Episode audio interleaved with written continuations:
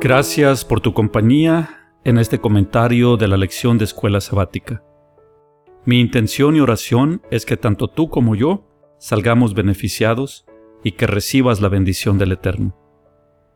Si este comentario te ha ayudado, suscríbete y compártelo.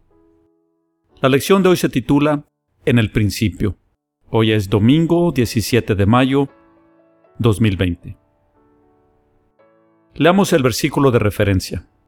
Génesis 1, versículo 1. En el principio creó Dios los cielos y la tierra. Así abre la carta que el Eterno escribió a la raza humana. Un versículo, dos idiomas, griego y español. Ninguno de los dos alcanza a cobrar la profundidad del original. Génesis en griego significa el origen. En el hebreo original cada libro lleva como título la primera palabra del libro.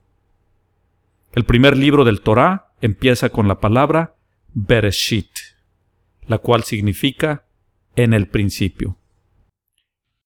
En el hebreo moderno se escribe Bereshit. Sin embargo, en el hebreo pictográfico antiguo, Bereshit cobra un significado más profundo. A los que no están familiarizados con el hebreo pictográfico, brevemente te resumo que cada letra hebrea e inclusive griega es el resultado de la evolución que se dio a través del tiempo.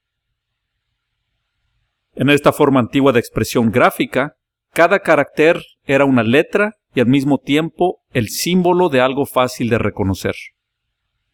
Al juntar los símbolos para formar una palabra, la cadena formada por los símbolos contaban una historia.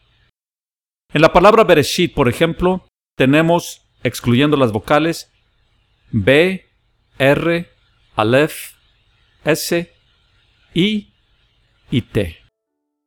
En el hebreo pictográfico, la B está representada con el símbolo de una tienda o una casa.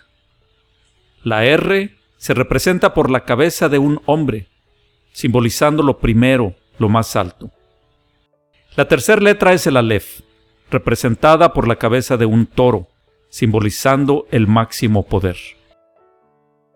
La S se representa con la figura de unos dientes, los cuales demuestran demolición, destrucción. La Yod es un brazo y una mano, simbolizando trabajo, obra, acción. Finalmente, la última letra es la T, Tav, representada por una cruz. Si unimos los dibujos y sus respectivos símbolos, dice, la casa del más alto Dios será destruida por su propia mano. En la primer palabra de la Biblia está la profecía del Mesías. Esto es solo el principio. Esto es solo una palabra. Esto es el poder de la palabra del Eterno.